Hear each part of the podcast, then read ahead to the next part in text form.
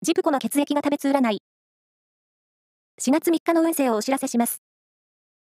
監修は、魔女のセラピー、アフロディーテの石田の M 先生です。まずは、A 型のあなた。親切のつもりでしたことが余計なおせっかいになりやすい日。スポーツがラッキーを招きます。ラッキーキーワードは、メイグリーン。続いて B 型のあなた。心身ともに充実しています。新しいことを始めると、ラッキーに。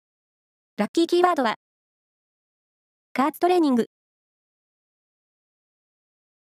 大型のあなた。